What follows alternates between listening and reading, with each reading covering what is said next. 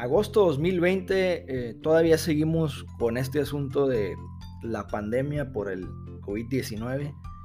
Todos en cuarentena, todos en contingencia, los países enfrentando esto de diferentes maneras. Pero bueno, una de las cosas que ha estado cambiando eh, debido a esta circunstancia que estamos viviendo es la cuestión del comercio electrónico, las ventas en línea, las compras en línea. Y hay algunos datos, ustedes los pueden buscar en internet. Por ejemplo, Forbes publicó un artículo que habla de esto. En, Latinoamérica, por ejemplo, en Brasil, las ventas de computadoras subieron un 112%, 124% de incremento en ventas de insumos de salud. Un dato interesante, en Argentina, por ejemplo, incrementó 90% la cantidad de compradores, de nuevos compradores, y la mayoría de estos nuevos compradores ya eran adultos mayores. En Colombia incrementó un 28% el comercio en línea. Y hay un caso interesante en México, este sitio justo.mx es un supermercado, incrementó sus ventas 500%. Entonces realmente el, el, comercio electrónico, las ventas, compras en línea han subido de manera exponencial debido a estas circunstancias que estamos atravesando desde más o menos marzo de este año 2020 hasta el presente agosto 2020 se están dando estas situaciones.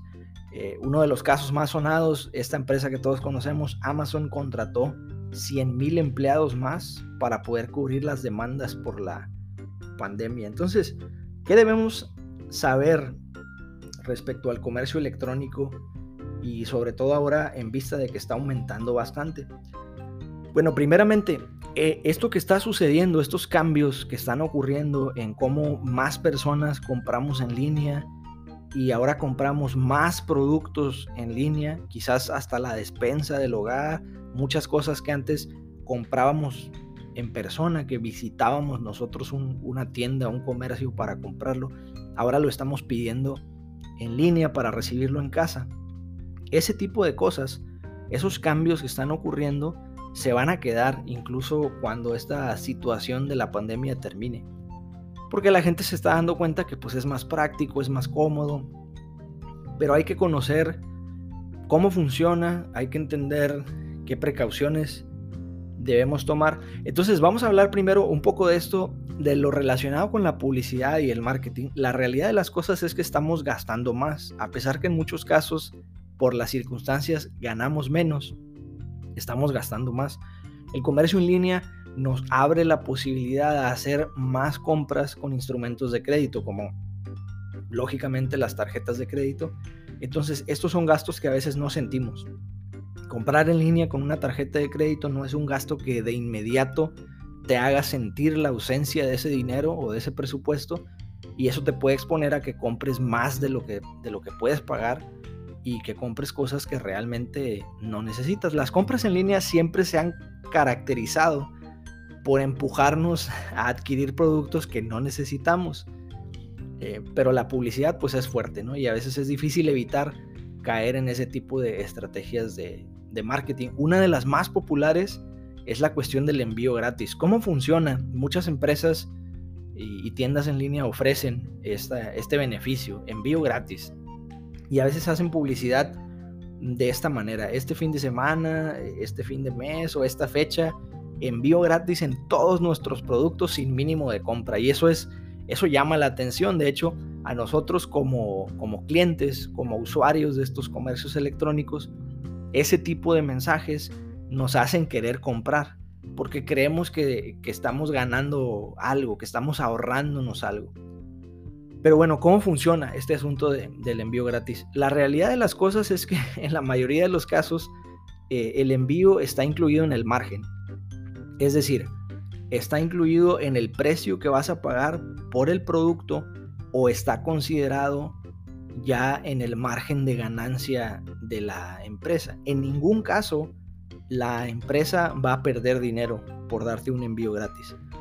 La realidad de las cosas también es que estas empresas, por ejemplo, Amazon, eBay, Mercado Libre, tienen acceso a costos mucho más bajos de envíos.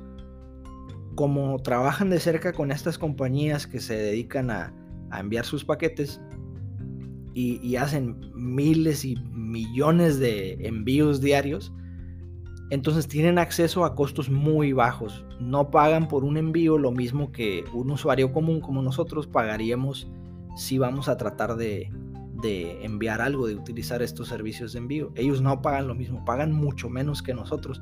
Por eso es muy fácil que lo incluyan en su margen del precio del producto y que absorban ese, ese costo, digamos, extra de, del envío. Entonces, nunca pienses, si, si tú ves este tipo de promociones, eh, envío gratis sin mínimo de compra, eso es, muy llamativo y puede llevarte a comprar de más. Eh, otra cosa que sucede muy común es envío gratis a partir de y te ponen un, límite mínimo de compra. ¿verdad? Si compras 10 dólares, 50 dólares o en pesos mexicanos 500 pesos, 1000 pesos, arriba de esa cantidad de compra, envío gratis. Y, y tú crees que estás ahorrando algo y a veces compras de más para llegar a ese límite mínimo de, de compra. Y al final de cuentas no te estás ahorrando mucho porque el envío a esta empresa que te está ofreciendo ese beneficio no le cuesta tanto. Te ponen un precio ahí quizás, envío 150 pesos o 200 pesos, pero por promoción gratis y tú piensas que estás ahorrándote esos 200 pesos y la realidad es que no, a ellos les cuesta mucho más barato. Entonces no estás ahorrando ese dinero, solo estás gastando de más. Hay que saberlo para cuidarnos de esas estrategias, porque yo creo que todos hemos caído en, ese tipo de marketing. Ahora, algunas precauciones que hay que tener con esto del incremento en el, en el comercio en línea. Si tienes acceso por medio de tu, de tu banco, de tu cuenta bancaria, a utilizar estas tarjetas virtuales o tarjetas digitales que tienen código de verificación variable, es decir, generas un código solamente cuando quieres hacer una compra e incluso les puedes poner un límite. Puedes decir, yo quiero gastar solo 800 pesos o 1000 pesos mexicanos, generas un código y entonces haces la compra. Y, y, este comercio electrónico de donde estás comprando no tiene acceso al resto del dinero que hay en tu cuenta o al resto de tu límite de crédito disponible si es una tarjeta de crédito. Eh, ese tipo de tarjetas digitales o virtuales son, son muy confiables para hacer compras en línea, aparte porque tienen la cantidad limitada, la cantidad de dinero limitada y, los comercios electrónicos no tienen acceso a más dinero tuyo. Si no, si no tienes acceso a este tipo de servicios, pues puedes utilizar otras formas de pago como pagar en, tiendas de autoservicio y ese tipo de cosas, de modo que no, que no entregues los datos de tus cuentas bancarias. ¿no? Nunca compres con, tu tarjeta de, nómina o con tu cuenta personal de ahorros, ese tipo de cuentas no, nunca deberías de, poner esos datos en ningún sitio en internet ni nada de eso, Porque te expones a que a que te vacíen las cuentas, ¿no? Y aunque están protegidas en muchos casos y los bancos respaldan ese dinero, pues es un dolor de cabeza y tardas muchos días en, recuperarlo.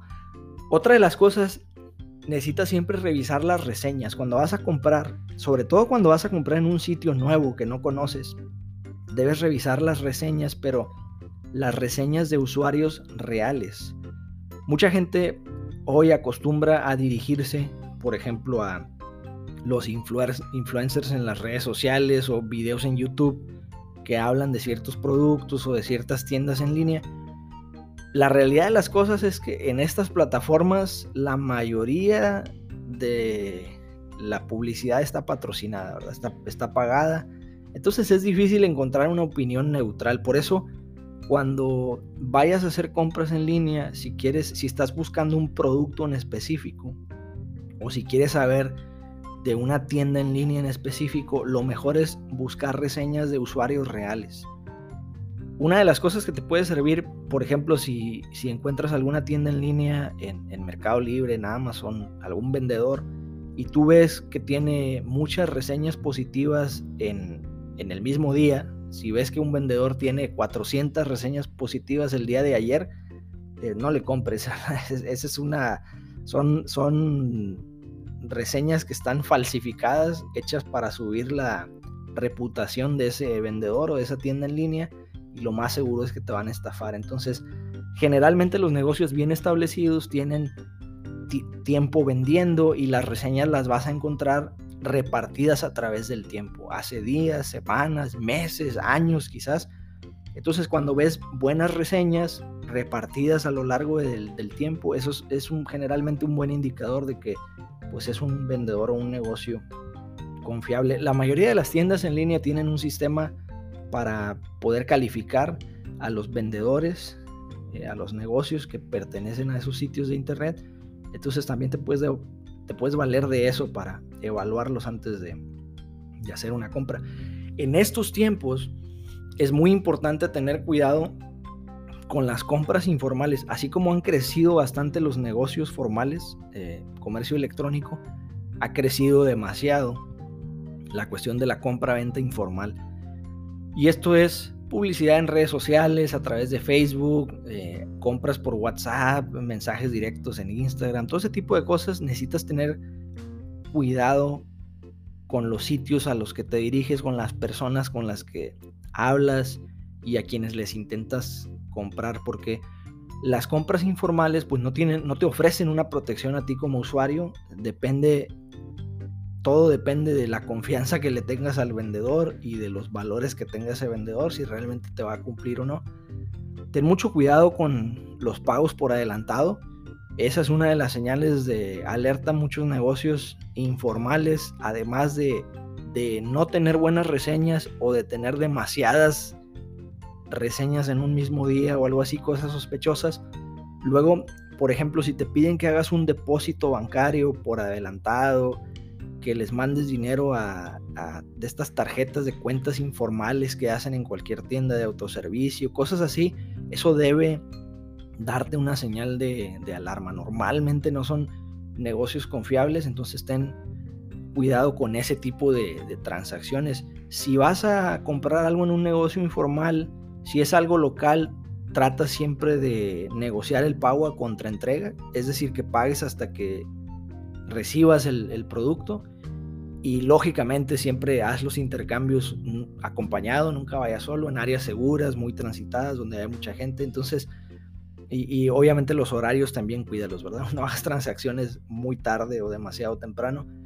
Entonces, e, es cuestión de sentido común, pero la realidad es que pues también hay que apoyar negocios locales y a veces los negocios locales solo tienen acceso pues a este tipo de, publicidad más informal. Entonces, usa tu sentido común, no te dejes atrapar mucho por, el marketing, tampoco tengas miedo de comprar en línea, hay que probarlo con sus precauciones, pero ya probándolo te vas a dar cuenta que es algo práctico, que pues sirve, funciona eh, tiene sus, sus ventajas poder, poder hacerlo y, si tomas esto en cuenta, tienes tus precauciones, entiendes cómo funciona el marketing y algunas de sus promociones y te cuidas sobre todo de las compras informales, pues seguramente tendrás una buena experiencia y como decía, esto es algo que está creciendo porque se va a quedar. El comercio electrónico va a seguir creciendo, vamos a seguir comprando y vendiendo de esta manera y es necesario aprender a utilizarlo.